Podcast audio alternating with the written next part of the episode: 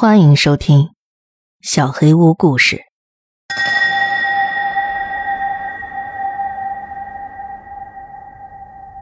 哑剧演员，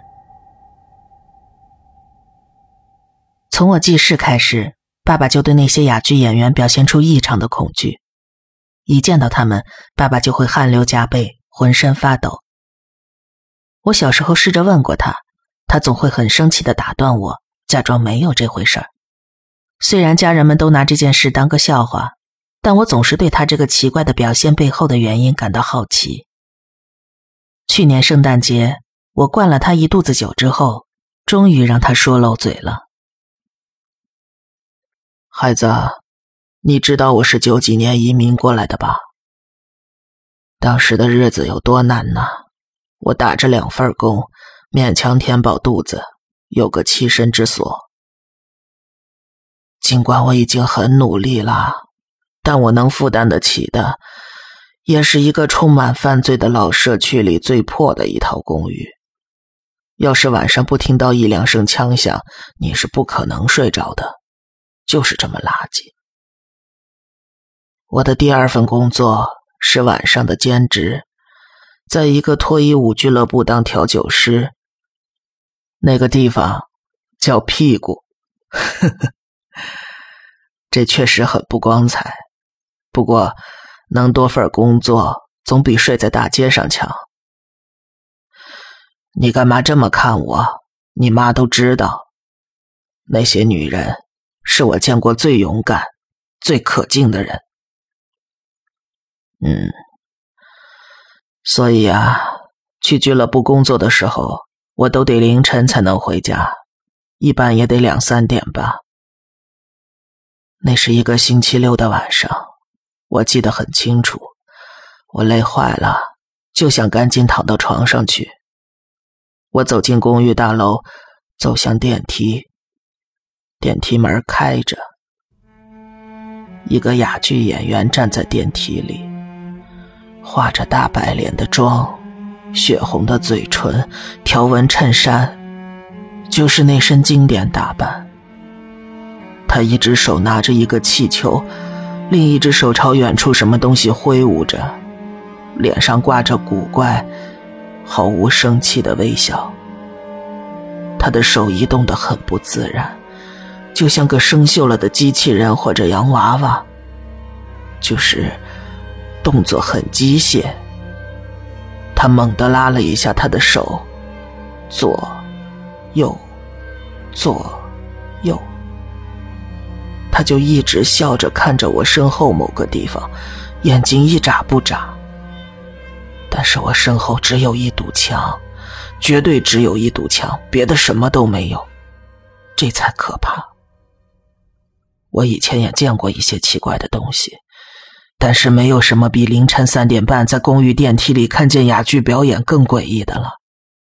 我一下就完全清醒了，准备爬楼梯上九楼。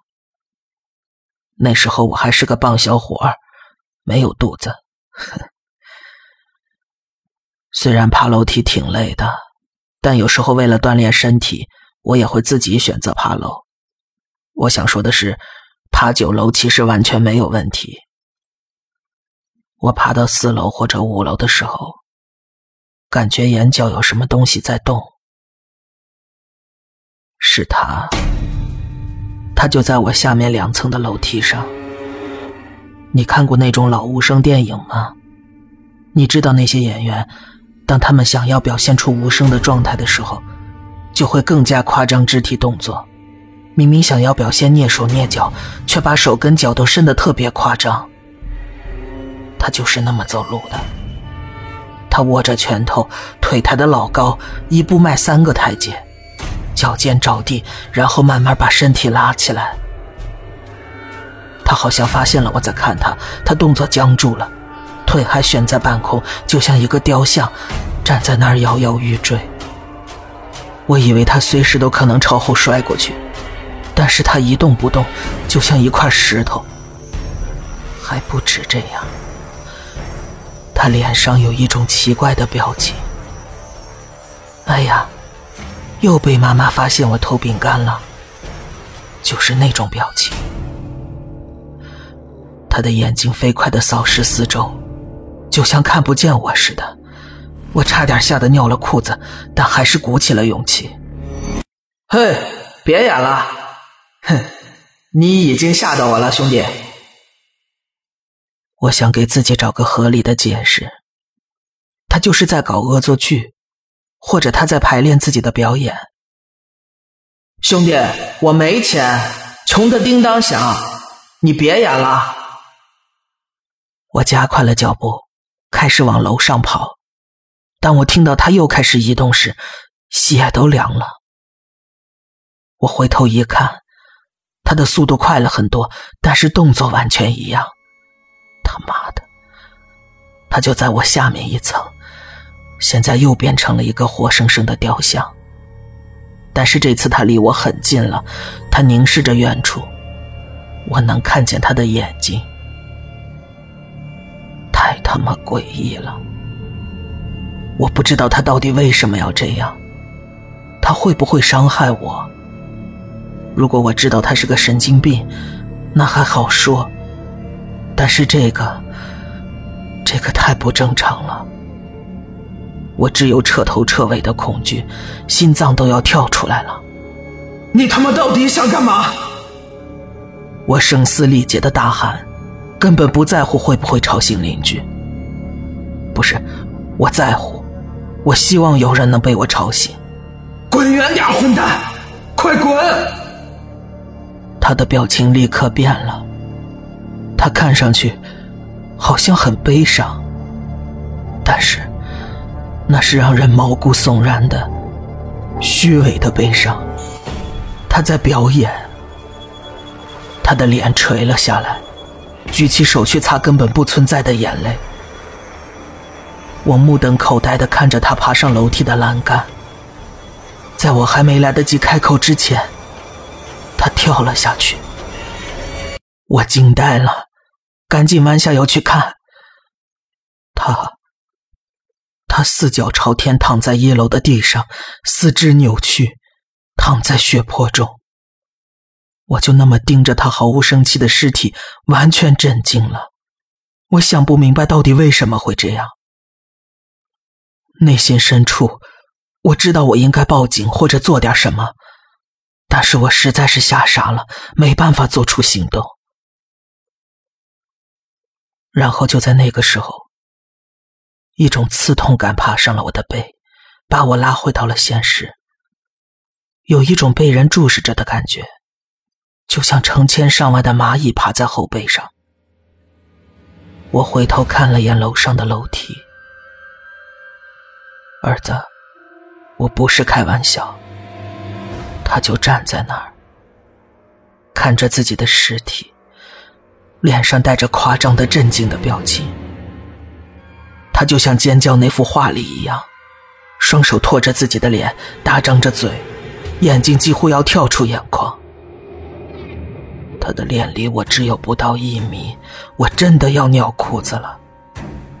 你想象一下当时的情景，我的天哪！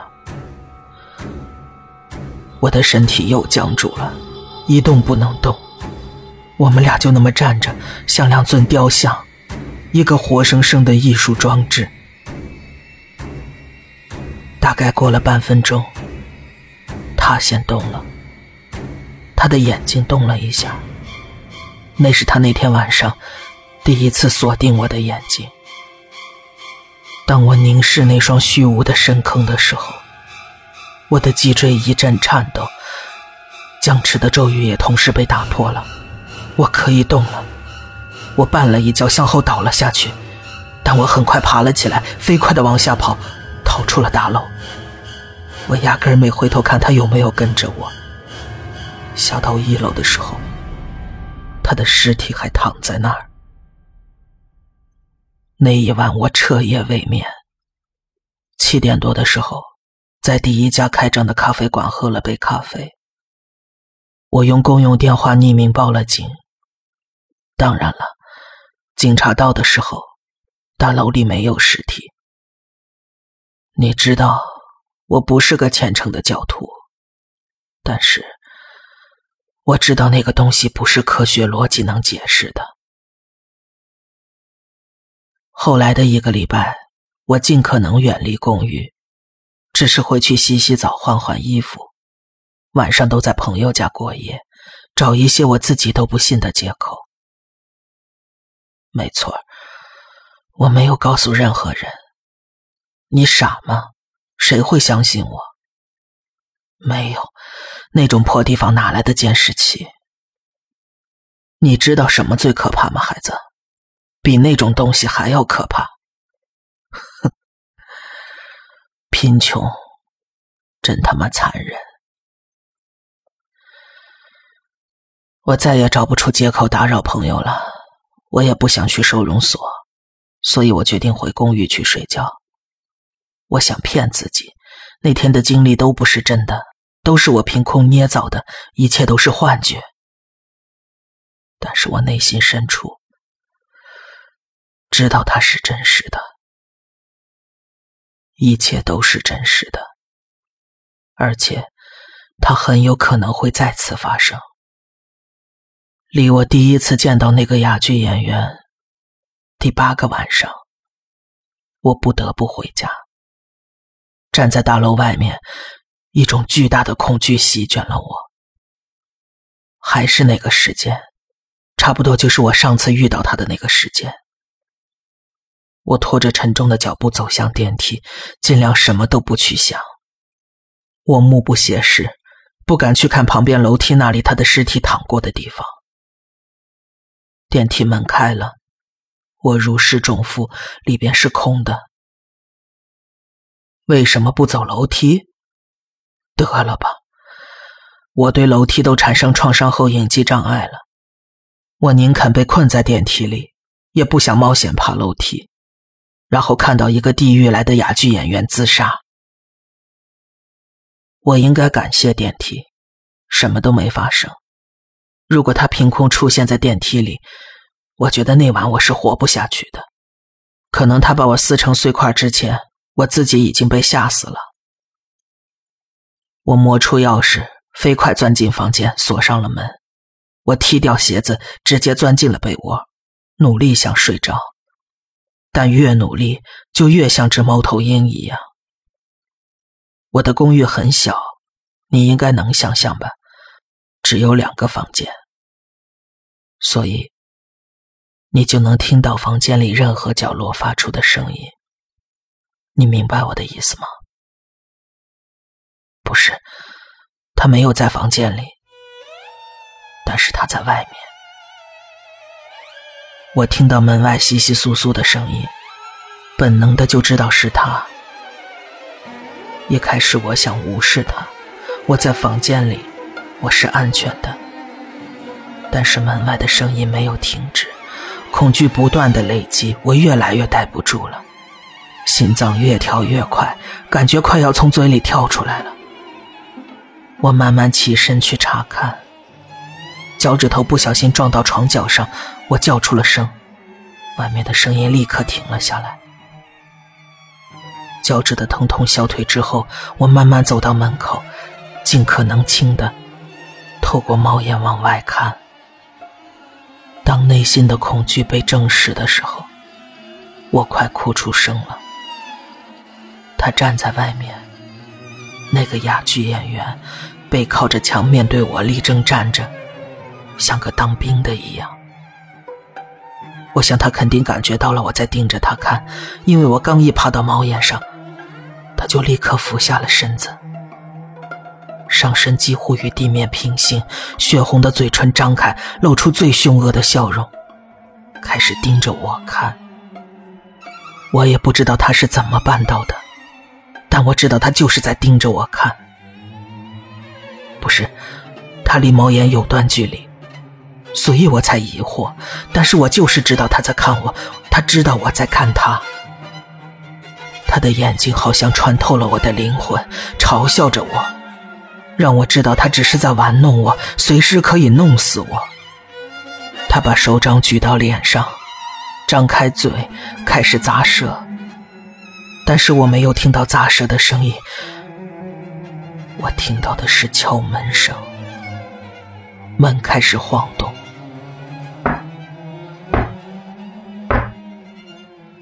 我吓得往后倒了下去。你知道吗，孩子？他明明离门有一段距离，但是他在敲门。我不知道他是怎么办到的，但我知道我一刻也不能再停留了。